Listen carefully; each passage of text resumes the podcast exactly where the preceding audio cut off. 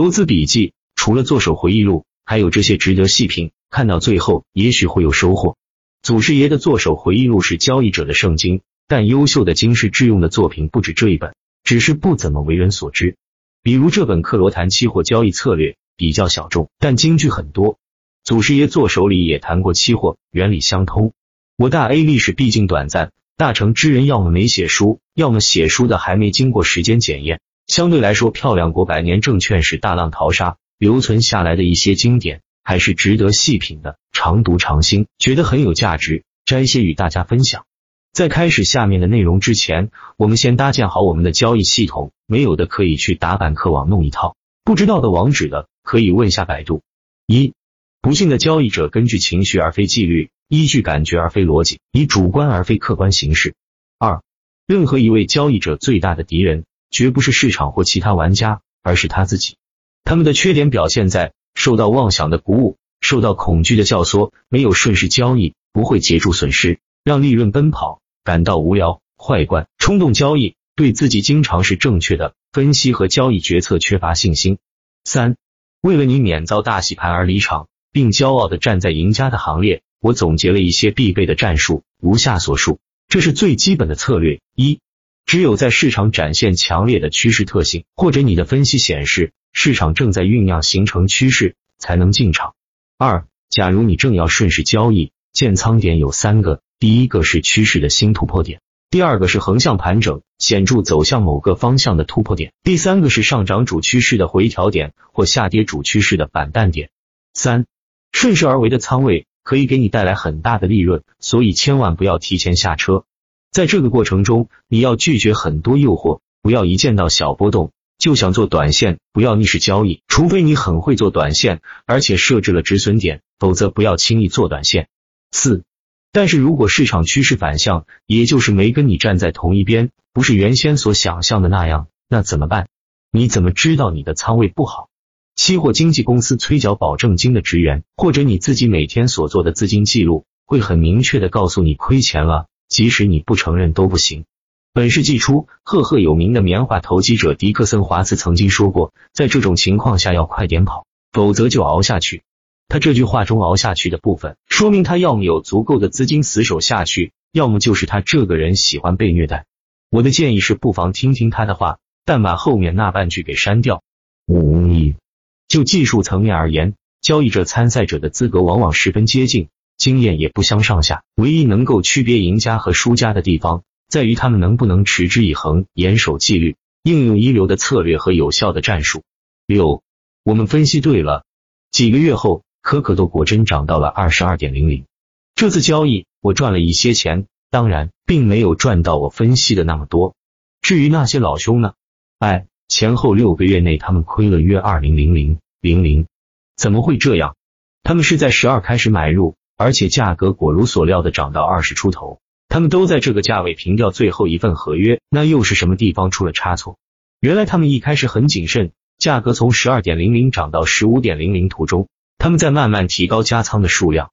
很不幸，他们的仓位像个倒金字塔。遇到第一次回调，他们的账户就出现很大的亏损。如果这还不算糊涂的话，接下来他们就犯了典型的错误。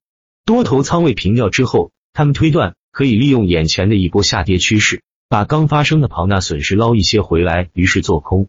在大多头市场的技术性回调处做空，一点也不奇怪。当市场不可避免的恢复上涨时，他们没办法迅速转成做多，这笔钱拱手让给了不见得比他们聪明，但更能严守纪律。策略上也比较高明的其他玩家。七，我们这些交易者是在十分困难、以小博大的环境中打拼，成功是属于那些严守纪律、务实和客观的人。我宁可因为错误的理由而做对，也不愿意因为正确的理由却做错。当基本面和技术面低结论与市场的预测趋势相反时，不管技术性的结论，死守逆势仓位且不设止损点的话，很容易面临险境。八，碰到趋势对自己有利时。交易者应该保持从容的态度，稳坐赚钱的仓位，不要轻易去动它。我确信单以时间的长短来决定要持有多久是不对的。经常有人问我，长期仓位要持有两个月、三个月还是四个月？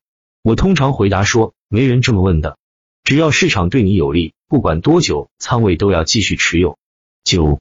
只要你能发展出你所需的技巧和策略，碰到大行情时持有赚钱的仓位不放，而且你有一套系统或技术方法，能在损失一发不可收拾之前赶紧平掉仓位，那么一开始你并不需要为了大赚一笔而投下庞大的资金。市场就像一个伟大的财富分配器，它不会考虑任何人的资金大小，它只会奖赏有耐心、有纪律、有能力的人，惩罚漫不经心、不称职的人。根据我的亲身经历。不多的启动资本也有可能产生持续不断和可观的利润。十、交易商品求取最高利润的方法是掌握好的时机，运用技术方法，同时必须有优秀的资金管理，并把注意力重点放在趋势的跟踪上，而不是放在趋势的预测上。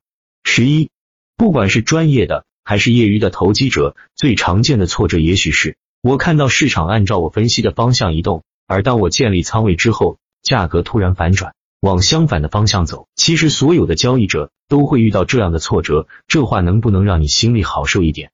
这种现象之所以发生，主要是因为战术和进出时机不当，而不是他们怀有阴谋，可以把你和我洗出市场，产生巨大的亏损。十二，悲叹的表现是我总是在反弹的高点附近买入，在底部附近卖出。事实上，这种情况的产生，是因为投机者总是在大家都买入的时候跟着买。大家都卖出的时候跟着卖，于是就形成头部和底部，至少在短期到中期的情况会是如此。这种不用心和进出时机不当的后果是可以预见的，那一定是很大的亏损和很小的利润，整体算下来当然是亏损。十三，投机者的悲叹有很多表现，但是大体来讲跟以下缺点有关：不用心、进出时机不当、漠视优秀策略的基本原则、缺乏信心、没有纪律。没有坚守良好的技术系统或方法，因此认真自我反省之后，便会得到以下结论：整体交易要成功，优秀的策略和有效的战术跟良好的技术或看图技术一样重要。我一直坚信，任何领域，不管是外科手术、航海、投机或者其他事业，如真想有所成就，就一定要做周到和有条不紊的准备。十四，纸面上的模拟交易中，只有赢的渴望。而实际的交易中，主要是输的恐惧。过分沉浸在输的恐惧中，导致投机者过度交易，不是所见仓位太大，就是进出过分频繁。十五，在明确的价格趋势中，想要逆势抓头部或底部，对个人的财富绝对是有害的。十六，交易者要用那么细微的方法去做短线，刚好跟做长线的方法背道而驰。长线交易所提供的机会最大，不但能持续获利，而且风险很小。把注意力放在比较长的趋势上，就可以避免被市场上每天发出的杂音骚扰，并且能够对价格和趋势走向保持更好的观察。十七，很遗憾，很多交易者在做技术分析的时候，眼光都过于短浅。比如说，主趋势是下跌的趋势中，几乎每一个小小的技术性反弹，尤其是前后长达一个星期或更久的反弹，马上就会有人看成是新出现的上涨趋势。事实上，这只不过是整个下跌趋势中。一次小小的反弹而已，其实这是个卖出的大好机会。十八，既想顺势做长线，又想利用短期甚至分时的技术图形去抓进出时机和找趋势是有问题的。其实你只要前后一致、相互呼应就可以了，减少依赖非常短期的技术性研究，可以帮助投机者避开高买低卖的情况。这种自取其败的交易手法不但令人沮丧，而且老是亏钱。十九。仓位交易要成功，还有一件相关的事情必须考虑。不过这件事很少被人提到，那就是耐心。在各种必备的人格素质中，耐心和纪律可以说是难兄难弟。在任何严肃的交易场合中，耐心和纪律都是很重要的。二十，阻碍长线交易成功的最主要原因是觉得单调乏味和失去纪律。只要交易者学会很有耐心的坐在盈利顺势的仓位，他就有赚大钱的潜力。很遗憾。一般投机者只在持有逆势的亏钱仓位时，才最有可能展现耐心和坐而不动的功夫。当然，他们也要为此付出很高的代价。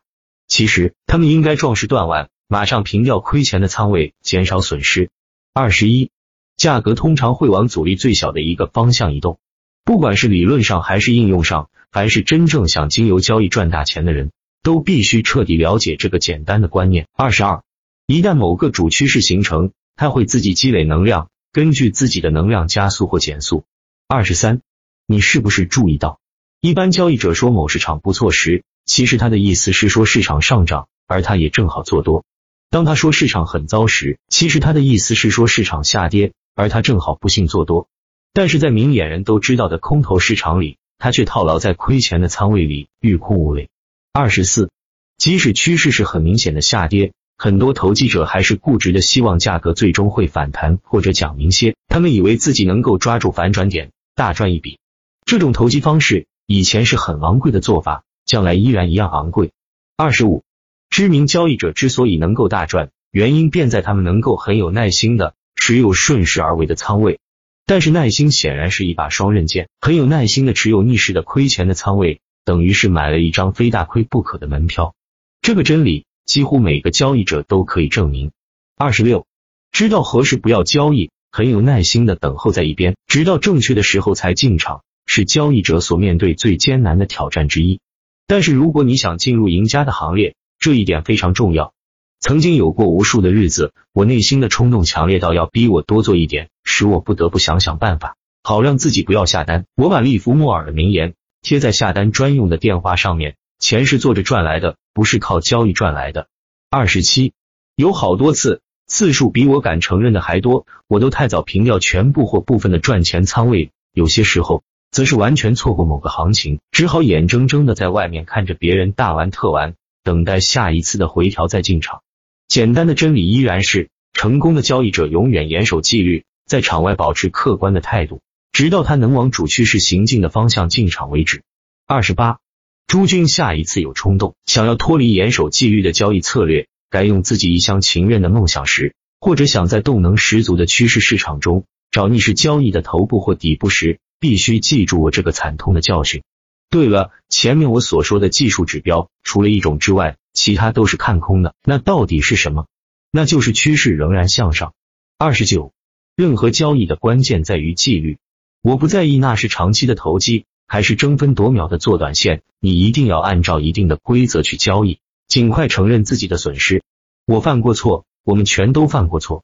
比如说，事先我们会告诉自己，现在要买某些东西，只要对自己不利四档，我就要出场。等到市场真的对自己不利四档，我们又会告诉自己再等一下看看，结果四档变成了四十档。